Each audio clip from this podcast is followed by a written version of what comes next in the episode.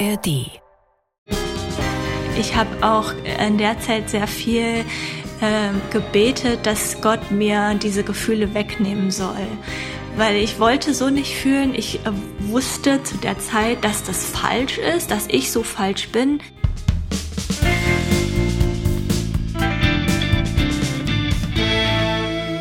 Herzlich willkommen im Nachtcafé-Podcast Das wahre Leben. Ich bin Michael Steinbrecher und ich spreche heute mit Yolanda Heber. Lange bestimmen die Zeugen Jehovas ihr Leben. Selbst als ihre Eltern die Gruppe verlassen, bleibt sie eine überzeugte Dienerin ihrer Gemeinschaft. Wie alle Zeugen Jehovas geht sie auch von Haustür zu Haustür, um den Menschen ihren Glauben näher zu bringen.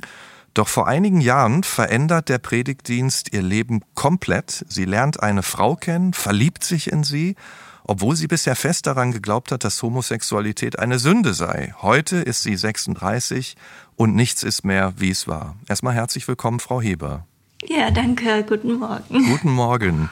Ähm, Frau Heber, Ihr Leben hat sich ja sehr verändert. Ne? Nur um das zu verstehen, wie viele der Menschen, mit denen Sie als Zeugin Jehovas befreundet waren oder mit denen Sie engen Kontakt hatten, sind noch geblieben?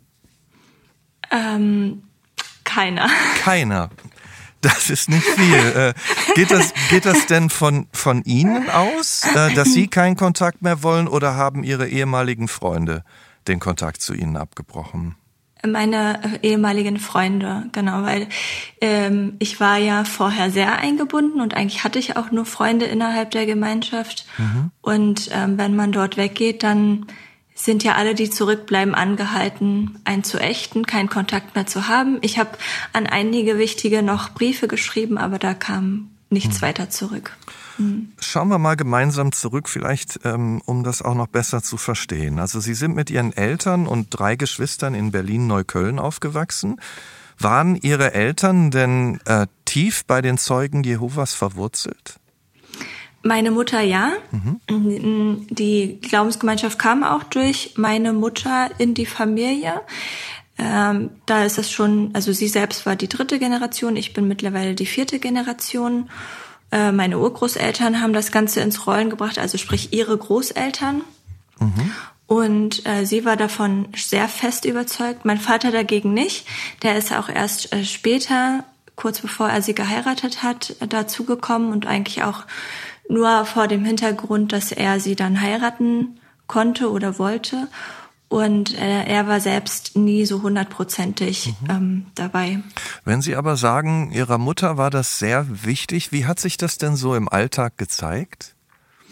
Ähm, sie hat immer Wert darauf gelegt, dass wir alle Aktivitäten, die jetzt mit der Religion in Verbindung gestanden haben, dass wir das auch alle brav ähm, umsetzen und erfüllen. Wir haben regelmäßig gemeinsam als Familie in der Bibel gelesen oder uns auf die ähm, wöchentlichen Zusammenkünfte vorbereitet. Wir sind gemeinsam von Haus zu Haus gegangen, schon als Kinder. Also ich mhm. habe auch schon als Kind meine Mutter begleitet in den Predigtdienst äh, zu missionieren.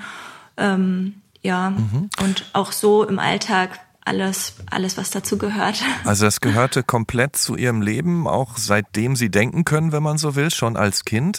Wenn Sie das jetzt so ähm, beschreiben, es könnte ja sein, dass Sie das als lästige Pflichtübung empfunden haben oder Sie können darin aufgegangen sein. Wie war das bei Ihnen? Wie haben Sie das als Kind erlebt? Ähm, es war ganz normal als mhm. Kind für mich. Ich kannte ja nichts anderes und ähm, ich im Gegenteil, wenn wir zum Beispiel zusammen in den Predigtdienst gegangen sind, hat mir das auch oft Spaß gemacht, weil äh, ich durfte die Klingeln drücken und mal Faltblättchen da lassen oder übergeben. Äh, natürlich war das auch manchmal anstrengend. Ich hatte auch teilweise Angst vor den Leuten, aber so alles in allem hat mir es meistens mehr Spaß gemacht. Mhm.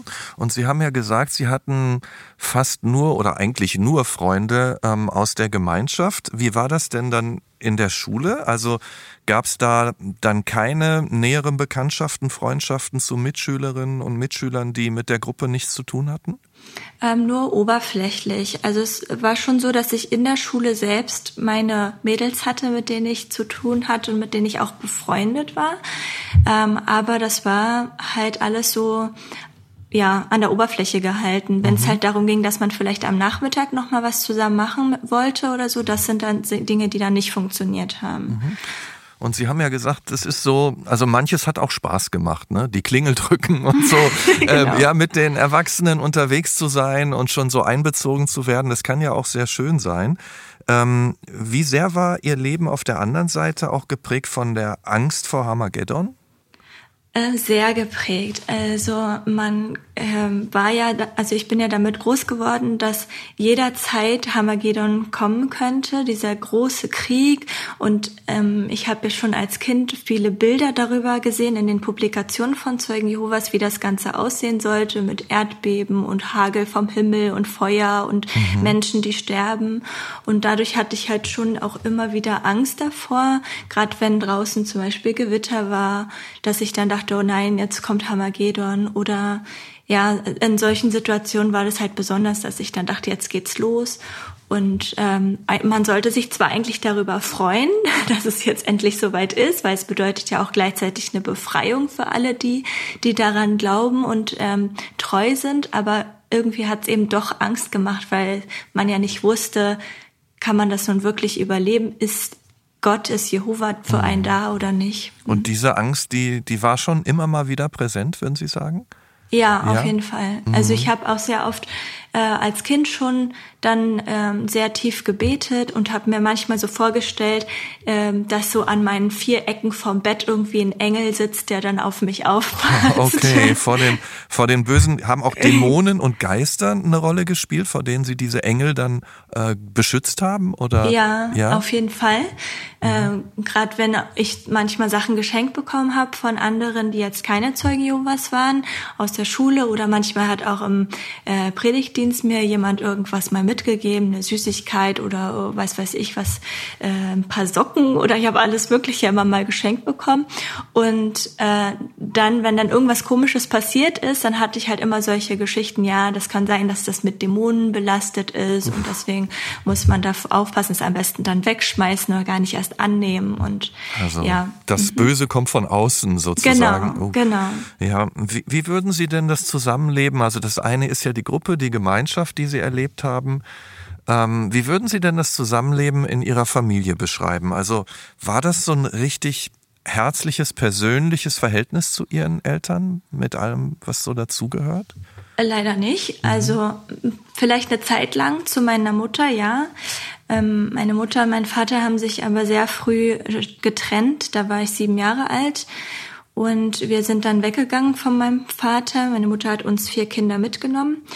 Ähm, zu meinem Vater hat sich da sehr schnell eine große Distanz aufgebaut, weil er sich auch wenig gekümmert hat und eben auch dieses ganze Religionsthema noch mehr irgendwie so einen Spalt in uns in unsere Familie gebracht hat. Und äh, ich habe zu ihm auch gar keinen, also sehr schnell gar keinen Kontakt mehr gehabt. Mhm. Und ähm, zu meiner Mutter war es eine Zeit lang sehr gut, äh, gerade in der Zeit, wo wir alleine mit ihr gelebt haben. Und später wurde das dann immer schwieriger, weil sie sich halt für einen anderen Weg entschieden hat. Sie hat dann wieder neu geheiratet und mit dem Mann gab es dann große Probleme, so dass auch die Familie sehr auseinandergebrochen ist. Erzählen Sie mal, was, was war dann? Ich glaube, das war, Sie waren 14, ne, als Ihre Mutter genau. die neue Partnerschaft begonnen hat. Was war da so kompliziert? Was hat sich da auch für Sie dann verändert? Es gab halt einen riesigen Zwiespalt zwischen den Glaubenslehren und dem, wie meine Mutter sich verhalten hat.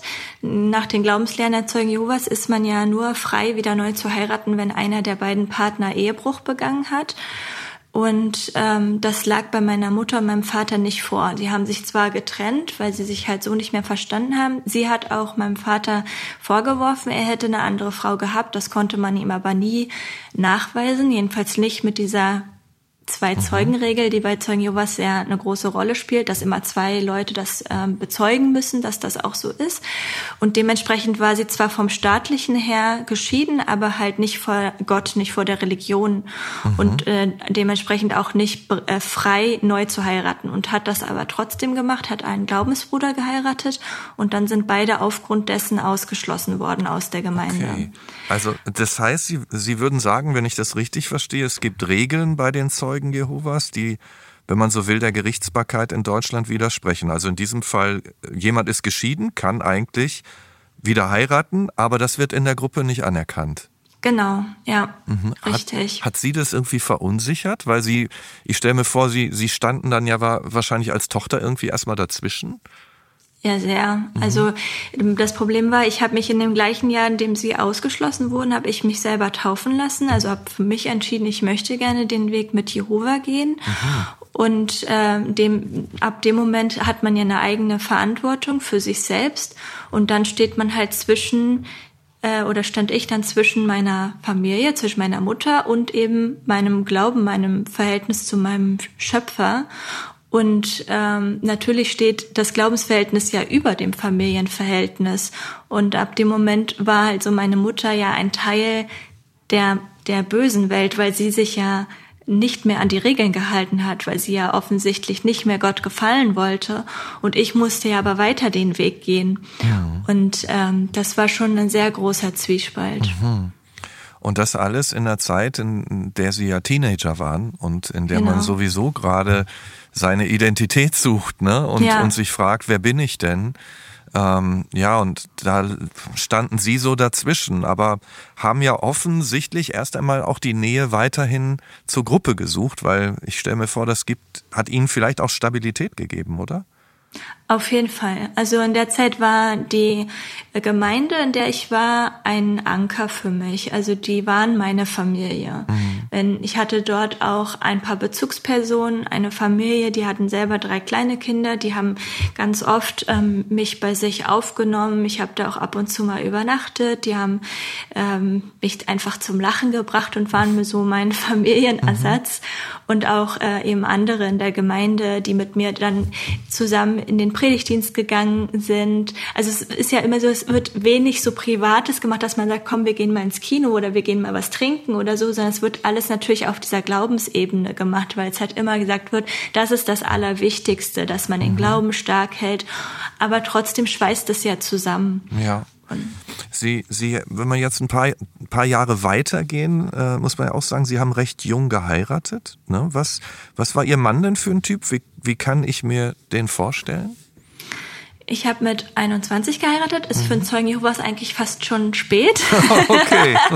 Die meisten heiraten gerade frisch mit 18. Ja, da haben sie sich Zeit gelassen. genau. mhm.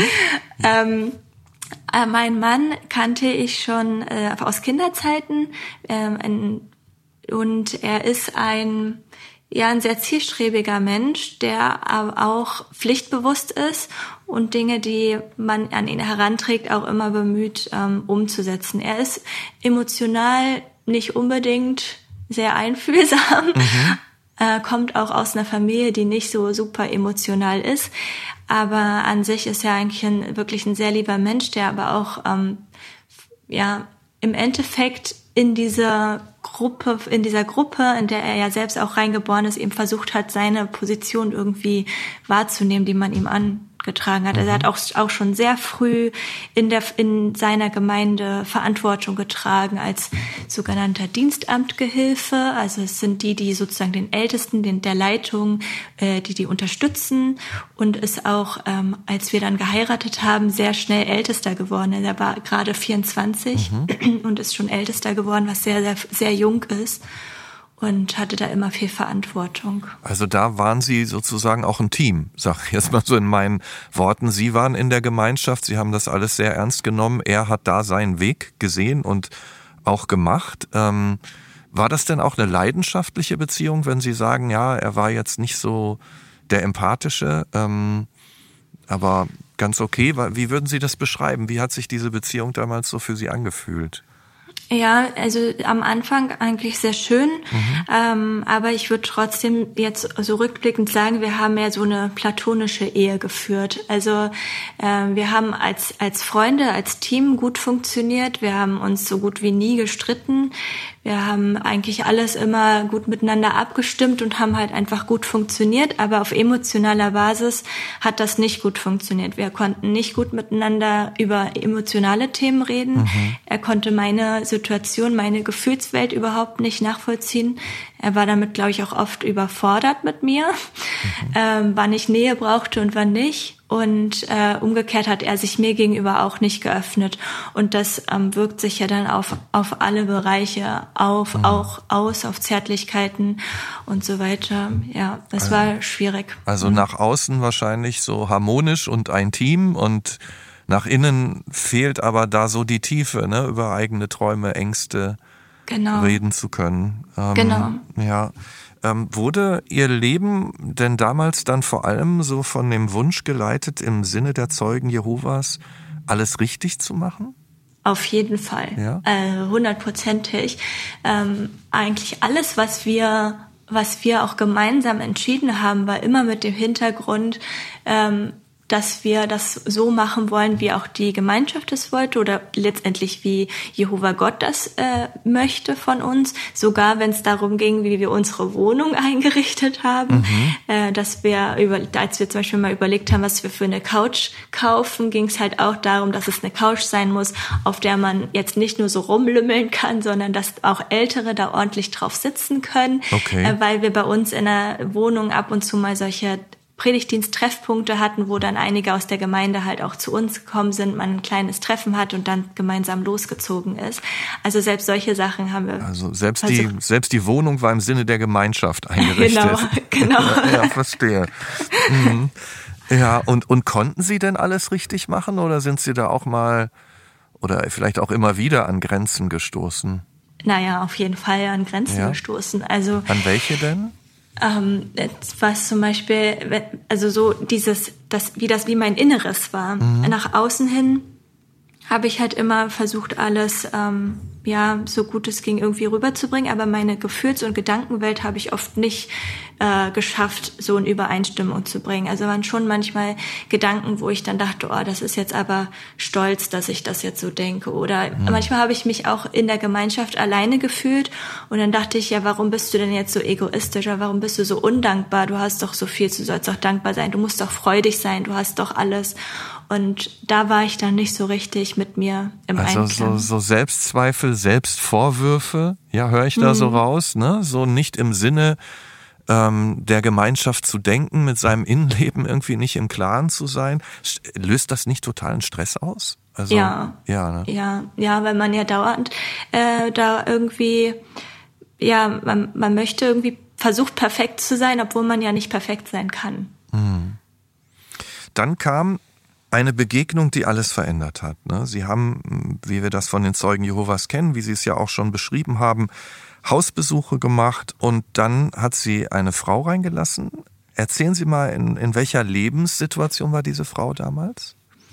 Sie war ähm, in keiner guten Verfassung. Sie war sehr depressiv und ähm, lag daran, dass ihr Vater vor kurzem verstorben war und sie eigentlich nach einem Halt gesucht hat. Also mhm. sie hatte diesen Halt in ihrer Familie auch nicht. Sie hat zu der Zeit bei ihrer Mutter auch gewohnt, ähm, ist in, meinem, in dem gleichen Alter wie ich. Und ähm, ja, sie hat einfach äh, nach einer Hoffnung gesucht. Mhm. Und würden Sie sagen, Sie hatten von Anfang an einen Draht zueinander? Ähm, ja, irgendwie schon, was daran lag, dass sie sich irgendwie mir gegenüber auch gleich so geöffnet hat, als ich vor ihrer Tür stand.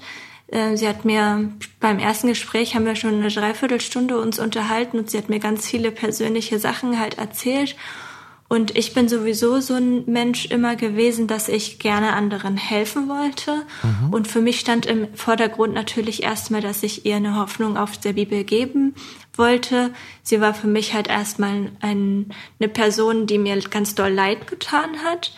Ähm, und ja, irgendwie war da aber trotzdem auch eine, eine menschliche Sympathie. Mhm. Wie oft haben Sie sich dann gesehen in der Folge? Ähm, das hat sich so entwickelt über die nächsten Monate. Am Anfang war es ein bisschen schwierig, sie wieder zu erreichen, so wie das bei den meisten ja auch so ist. Sie warten ja nicht darauf, dass ihr Zeugin Jehovas wieder an der Tür klingelt. Mhm. Aber wir haben sehr schnell Telefonnummern ausgetauscht und dann haben wir uns re relativ schnell wirklich jede Woche gehört oder dann irgendwann auch jeden Tag haben wir geschrieben ähm, darüber, wie es ihr geht. Ich habe ihr am Anfang dann immer wieder auch Bibeltexte per WhatsApp rübergeschickt, um ihr Mut zu machen. Habe sie dazu ermuntert, dass wir uns treffen und haben uns dann auch immer öfter getroffen und haben dann einen Bibelkurs angefangen, so wie das bei Zeugen Jehovas gemacht mhm. wird. Und haben Sie dann irgendwann gespürt, oh ja, wir verstehen uns aber sehr gut? ja, das habe ja. ich äh, schon ge gemerkt. Es hat aber eine Weile äh, gedauert, dass ich mir das selbst auch so eingestanden habe, mhm. dass das mehr ist als nur eine normale freundschaftliche, also normale freundschaftliche Gefühle. Mhm. Wir haben halt die erste Zeit viel zusammen unternommen dann auch. Immer, auch immer mit diesem Hintergrund, dass ich äh, ihr mehr über Jehova erzählen wollte. Also zum Beispiel auch in den Zoo zusammengegangen, weil mhm. sie da nicht so viel kannte an Tieren. Und dann habe ich ihr halt da dann auch wieder was über Jehova erzählt, über die Schöpfung. Und so hat sich eine Freundschaft entwickelt. Und ich habe ihr dann irgendwann gesagt, eigentlich dürfte diese Freundschaft, so wie sie jetzt gerade ist, gar nicht sein. Ähm, weil ich ja weil sie ja nach wie vor keine Zeugin Jehovas ist. Sie hat zwar mhm. viele Schritte irgendwie in die Richtung auch unternommen. Sie hat aufgehört zu trinken und zu rauchen und äh, hat dann auch irgendwann angefangen, unsere Zusammenkünfte ab und zu mal zu besuchen. Und ja, aber das hat uns trotzdem alles so zusammengeschweißt und dieser Mensch ist mir so wichtig geworden, dass ich dann äh, mich in sie verliebt habe und mhm. das aber eigentlich gar nicht durfte. Haben Sie ihr das denn gesagt? Haben Sie ihr mal gesagt, ich bin verliebt in dich? Äh, nicht sofort. Mhm. Ähm, ich habe irgendwie gespürt, dass es ihr genauso geht, aber sie mhm. das auch abstreitet. Wir haben ganz oft Gespräche darüber ähm, geführt, dass sowas nicht machbar ist, dass ich für sie auch ein Vorbild sein muss. Aber so richtig angesprochen oder gesagt, ich bin in dich verliebt, das mhm. haben wir ganz lange nicht. Ja, ich meine, dazu kommt ja, Sie haben gesagt, Sie konnten mit ihr ja nicht befreundet sein, weil sie noch nicht richtig Zeugin Jehovas war. Ähm, welche Vorstellung hatten Sie denn und haben die Zeugen Jehovas denn von Homosexualität? Ähm, das ist ein bisschen schwierig. Also ich würde sagen, man wird schon sehr homophob erzogen, mhm. weil sie halt sagen, Homosexualität ist ein, ein Teil der Unvollkommenheit, es ist eine Krankheit und ein Lebensstil, der halt, äh, der, den ein Mensch auch ändern könnte, wenn er wollte. Und ähm, dementsprechend wird es halt nicht toleriert. Haben Sie denn dann erstmal wieder mit diesen Vorwürfen gekämpft, ich bin nicht richtig, ich bin nicht so, wie es von mir erwartet wird? Oder was ist dann in Ihnen? Auf der anderen Seite sind das ja schöne Gefühle, verliebt zu sein. Ja. Wie sah also, das in Ihnen aus? Es war ein totales Chaos, ja. ein absoluter Widerspruch in mir selbst. Mhm. Und ähm, ich habe auch in der Zeit sehr viel äh, gebetet, dass Gott mir diese Gefühle wegnehmen soll. Okay. Weil ich wollte so nicht fühlen. Ich äh, wusste zu der Zeit, dass das falsch ist, dass ich so falsch bin. Ich bin verheiratet. Ich ähm, musste doch mit meinem Mann zusammen sein und da wir wir waren doch glücklich zusammen. Also ich habe halt vieles mir dann eingeredet und habe halt das einfach weghaben wollen. Mhm das Ganze, Sie haben ja gesagt, das hat sich so entwickelt. Hat denn irgendjemand auch aus der Gemeinschaft mitbekommen, aus der Gruppe mitbekommen, dass sich da eine enge Verbindung entwickelt? Äh, ich denke schon. Es hat ähm, eine Freundin zu mir mal gesagt, ja Mensch, äh, ich habe das Gefühl, die wird noch deine beste Freundin. Oder ich habe auch mal gehört, als einer meinte, also so wie sie dich anguckt, da ist aber, da ist doch irgendwie mehr dahinter. Mhm. Sie war da also auch, selbst auch in so einem Findungsprozess und deswegen haben wir das beide, glaube ich, noch so weit von uns weggeschoben, ja. wollten das gar nicht sehen. Das hört sich sehr innerlich turbulent an, um es mal ja. so zu sagen, bei, bei Ihnen beiden. Ne? Ja. Ähm, Gab es denn dann trotzdem schon so Momente, dass Sie sich mal geküsst haben oder sich so näher gekommen sind oder haben Sie sich da auch noch nicht so getraut, das so auszudrücken, was Sie fühlen? Also in der ersten Zeit haben wir uns immer sehr innig umarmt und mhm. dann haben wir schon so auch das Herzklopfen von dem anderen gefühlt. Mhm. Und ähm, das waren für mich ja schon so Signale, dass, dass, das, äh, dass da was ist. Und später, als wir uns halt auch noch näher kennengelernt haben und ich mir auch irgendwie immer sicherer wurde und dann hatte ich auch keine Lust mehr, mich dagegen so dolle zu wehren, äh, weil ich die Kraft gar nicht dazu hatte, dann kam es dann auch dazu, dass wir uns geküsst haben. Mhm. Und wenn Sie das so für sich beschreiben, was haben Sie denn in der Verbindung zu ihr gefunden, was Sie noch nicht kannten vielleicht? Ähm, sehr viel Liebe mhm. und äh, ehrliche Aufmerksamkeit. Sie, sie hat mich halt einfach so genommen, wie ich bin, auch wenn ich Fehler gemacht habe, wenn ich eben nicht perfekt war. Sie hat mir wirklich zugehört und äh, ja, sie, sie war einfach, sie ist sehr ein sehr ähm, authentischer Mensch. Also sie hat keine Maske getragen, sondern sie war einfach wie sie war. Wenn sie schlecht drauf war, war sie schlecht drauf. Wenn sie mhm. gut drauf war, gut drauf. Und ich konnte sie immer einschätzen. Und das schätze ich bis heute sehr an ihr, mhm. dass ich einfach immer weiß, woran ich bin. Also es hört sich für mich so ein bisschen so an, ich meine, sie war ja auch allein. Sie haben beschrieben, ihr Vater war gestorben, ne? Und sie, sie konnte, hatte so niemanden richtig, mit dem sie sich mhm. austauschen konnte. Und sie haben ja auch gesagt, dass sie sich in der Gemeinschaft manchmal allein gefühlt haben. Und plötzlich sind da zwei, die sich finden. Waren das so wie, wie so zwei äh, einsame Seelen, die da aber plötzlich in, miteinander so sein konnten, wie sie sind?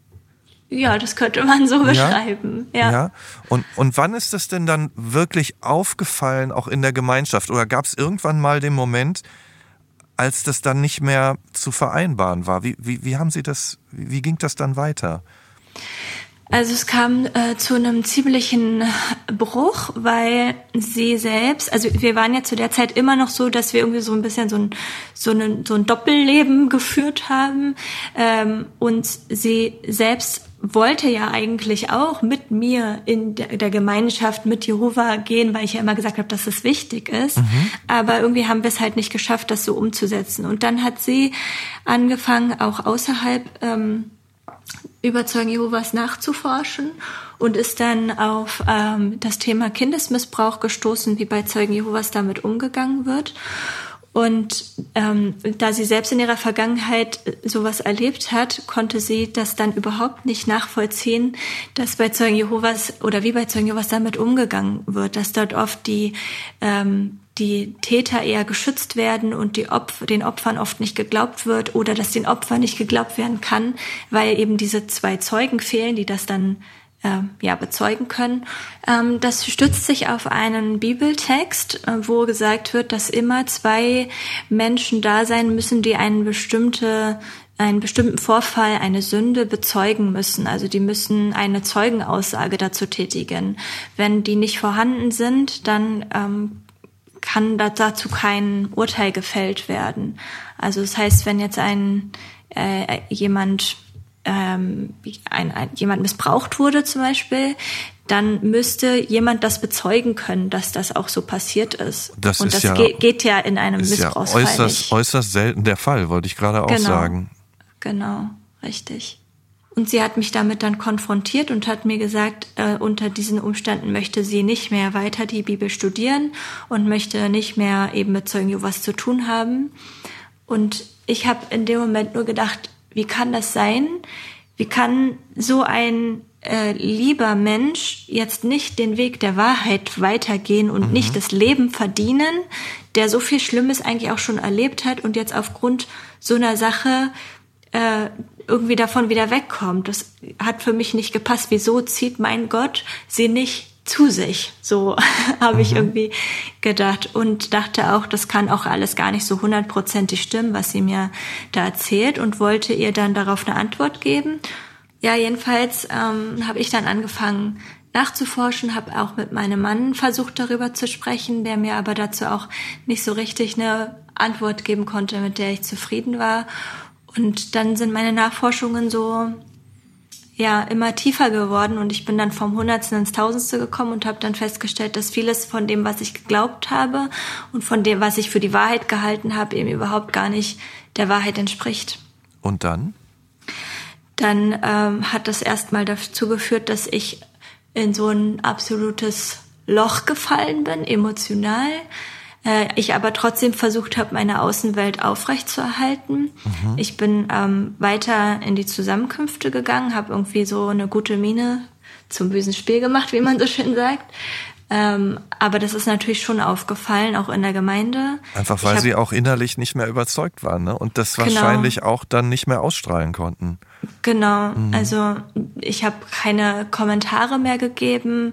Ich habe mich nicht mehr für einen Predigtdienst verabredet, äh, mhm. habe meinen mein Berichtszettel, den Zeugen Jehovas ja ausfüllen mussten bis vor kurzem, ich glaube, das wurde jetzt gerade alles geändert, mhm. äh, habe den manipuliert und habe Sachen drauf geschrieben, die halt gar nicht stimmten.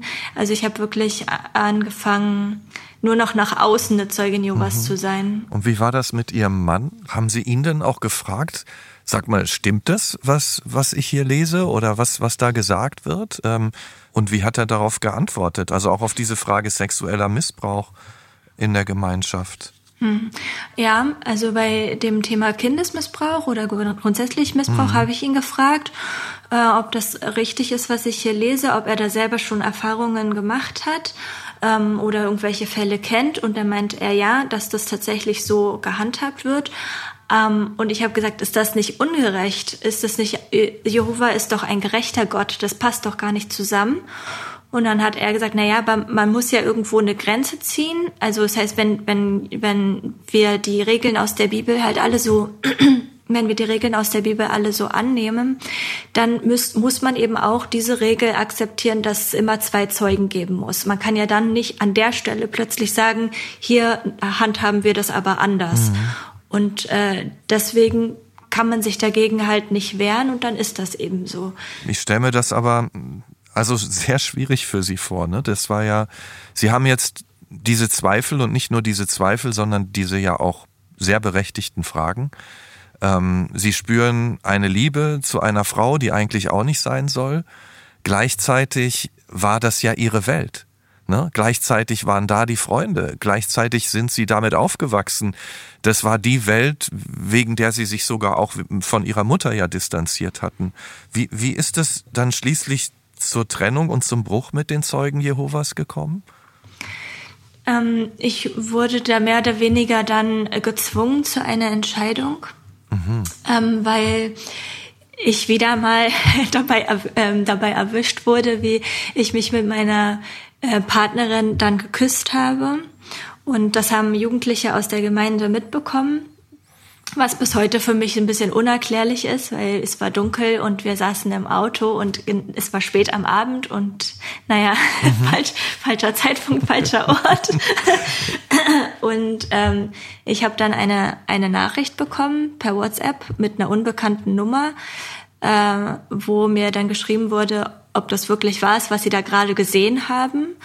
Und das hat in mir so ein schlechtes Gewissen ausgelöst, dass ich, ähm, dass ich da sofort irgendwie auch drüber reden musste mit, ähm, mit meinem Mann.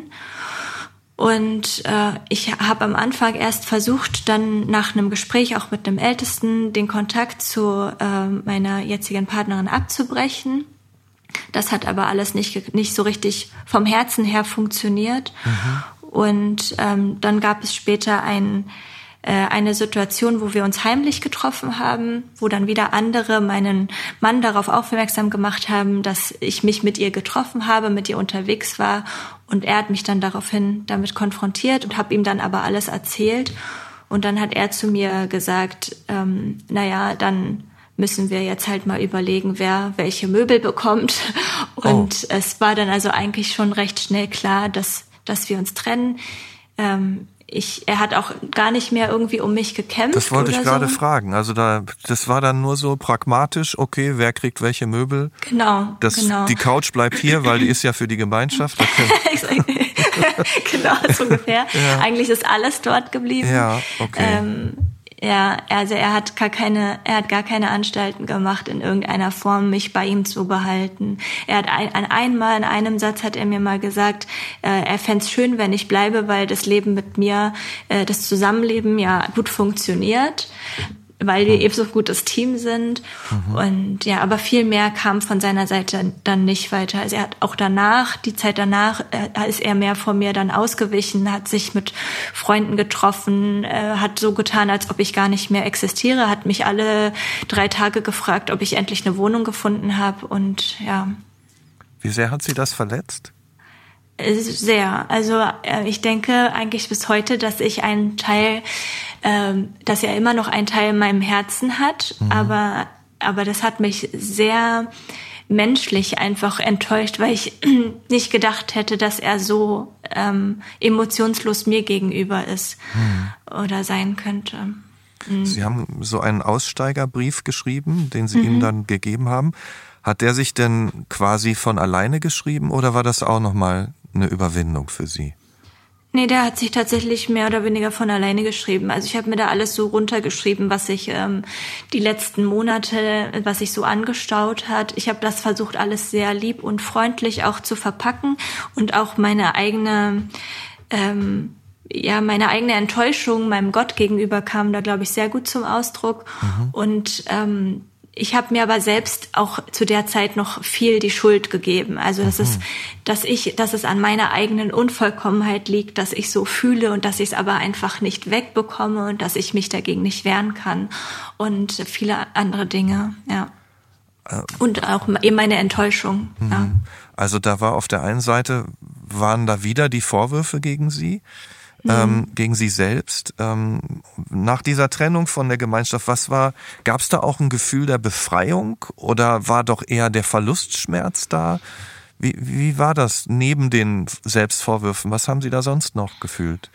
Mm, ja, ich glaube, am Anfang war der Verlustschmerz größer als, äh, als die Befreiung. Das kam später, mhm. dass ich mich frei gefühlt habe. Es war zwar schon eine Befreiung, endlich nicht mehr dieses Doppelleben zu führen, endlich dazu zu stehen und zu sagen, okay, es ist jetzt halt so.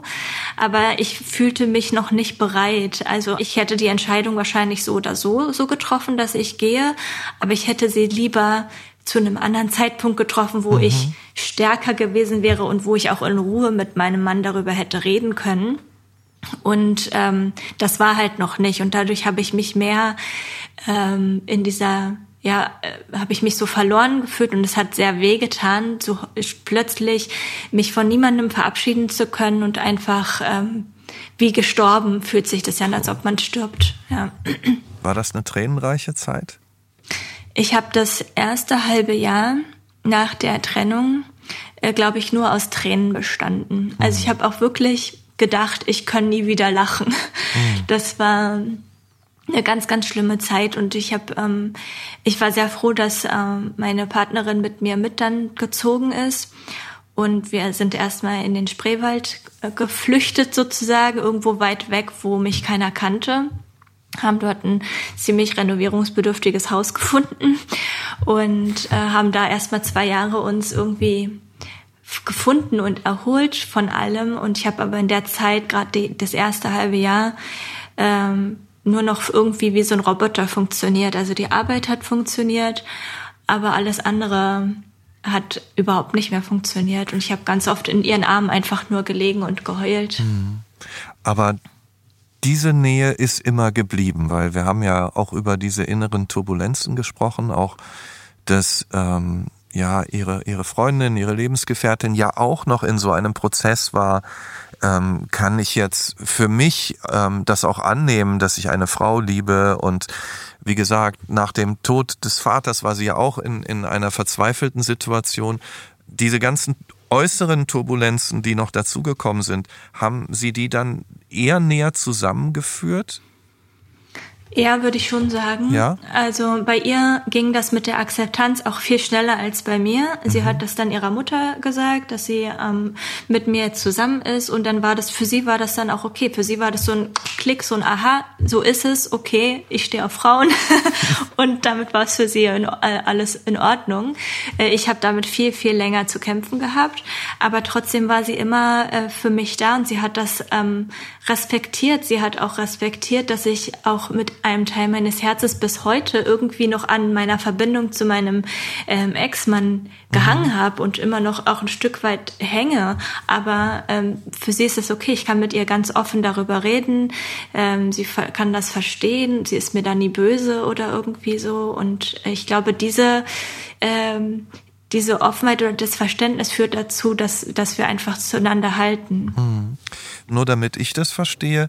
Was sind denn diejenigen, die nicht mehr dazugehören? Sind das dann Fehlgeleitete? Sind es Ungläubige? Sind das oder sogar Verräterinnen und Verräter? Oder wie, wie, wie was ist es denn dann? Was, was ja, hat man für ein Gebild, äh, also, Bild von denen? Mhm. Mich würde man als abtrünnig als bezeichnen. Abtrünnig. Mhm. Genau. Mhm. Und ja, es ist schon in gewisser Weise ein Verrat aber ja, man ist halt jetzt auf der Seite des Teufels. Und durch das, dass ich jetzt hier auch drüber rede, äh, öffentlich, äh, wahrscheinlich, wenn ein Zeug Jehovas sich das anhört, wird der sagen, dass das sowieso alles nicht stimmt. Das sind nur mhm. Lügen, die verbreitet werden, um ein schlechtes Licht auf die Organisation zu bringen. Und sie wären ja in gewisser Weise, wenn man sich ihnen gegenüber öffnet, auch wieder der schlechte Einfluss von außen.